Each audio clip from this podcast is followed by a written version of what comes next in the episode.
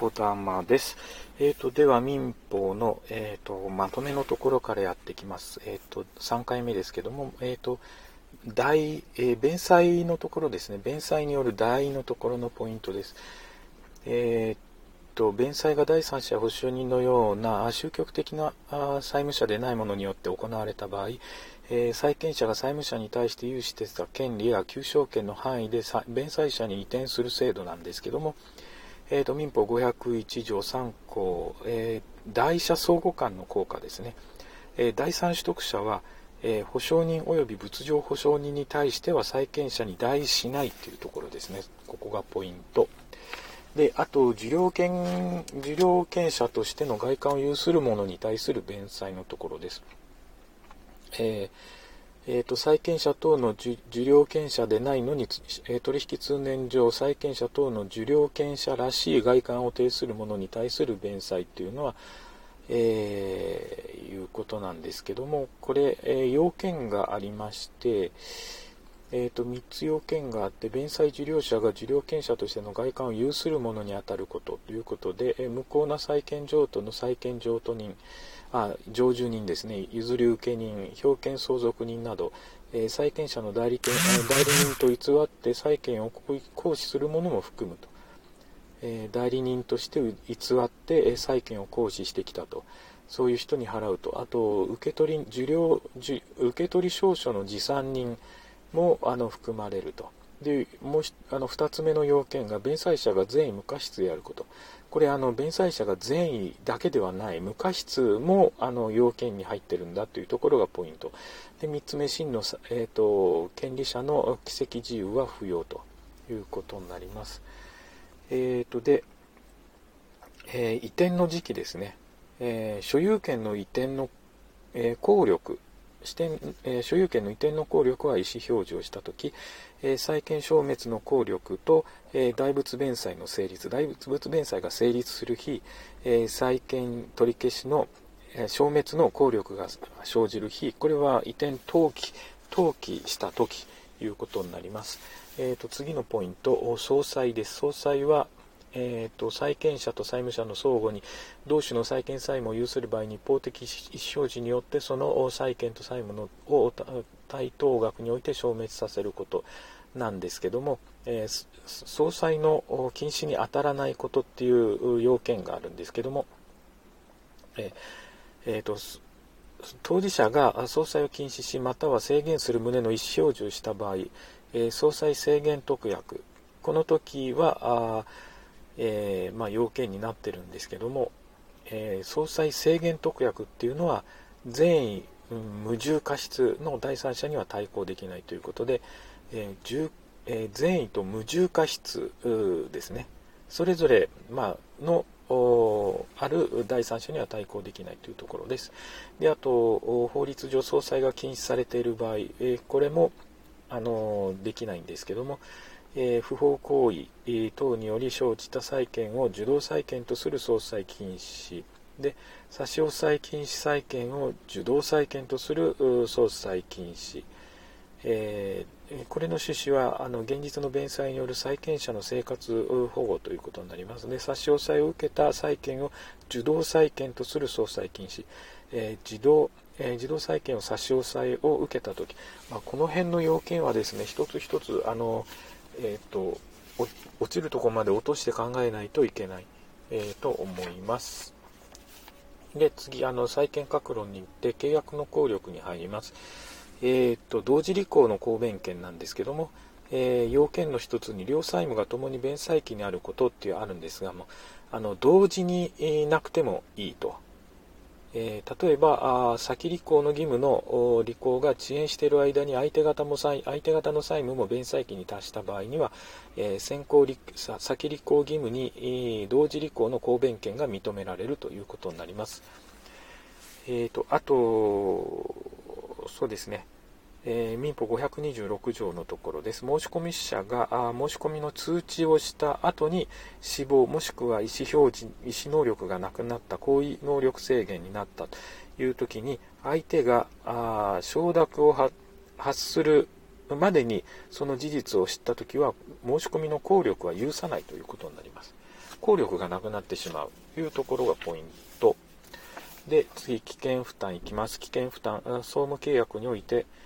えー、各債務が完全に履行される前に日本の債務が債務者の責めに記載上からあらず自由によって履行不能となり消滅した場合に他方の債務反対給付の履行を拒絶できるかというところなんですけども債権者に奇跡自由があった場合は債権者は反対給付の履行を拒むことができないんですが債務者が自己の債務を逃れて利益を得たらそれを債権者に償還しなければならない。えー、債務者が自己の債務を逃れた場合に、えー、利益が得たらそれを債権者に償還しなければいけないんですね。債権者にたとえ奇跡自由があったとしてもですよ、えー、というところがあちょっと間違いやすいところをですね。えっ、ー、とあと売買売買のところに行きます。売買のあの担保責任。えーと、他人の権利を売買の目的とした場合、権利を取得して飼い主に移転することができないときは、飼い主は、え、解除して賠償請求できると。移転できなかったら解除して賠償請求請求できるんですけども、ここもあの善悪意問わないというところがポイントです。飼い主はあのそのことを知ってたとしても、えー、解除して賠償請求までできるんだよと。えー、飼い主が使用していたら使用利益を返還しなきゃいけないんだよと、えー、解除したらね。解除したらあの飼い主が使用して、えー、利益が出ていたらそれを返さなきゃいけないというところ、えあと担保責任の条文なんですけどもえ飼い主が引き渡された目的物の不適合を知った時から1年以内にその旨を売り主に通知しない時は飼い主はその不適合を理由として担保責任を追及することができない。ただし、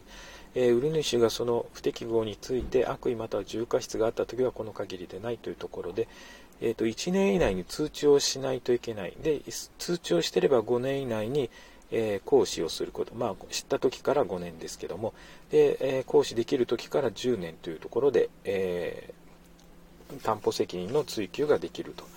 いうところです。で、あと、賃貸借ですね。賃貸借もいろいろあるんですけども、ポイント、あの、論点がですね、あの、賃貸不動産の不法占拠者に明け渡しを求める方法のところですけども、えーえー、賃借人が対抗要件を備えていれば、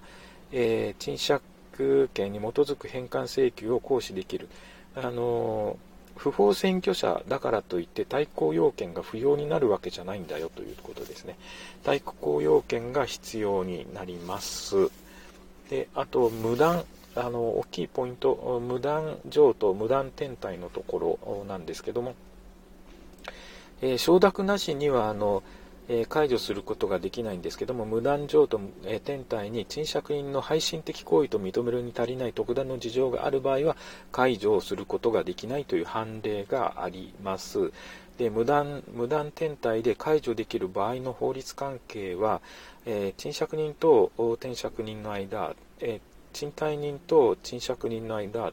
えー、賃貸人と転借人の間というのがあるんですが、例えば、あの賃貸人と賃借人の間、えー、現実に、えー、転借人が現実に目的物を使用していれば原則として、え賃貸人は賃貸人と賃借人間の賃貸借契約解解除できるんですね。これ原則なんですけども、えーと、あと賃貸人と転借人の間、えー、転借人は賃貸人に対して賃借権を対抗できず、えー、賃貸人との関係ではあの賃借人は不法占拠者となってしまう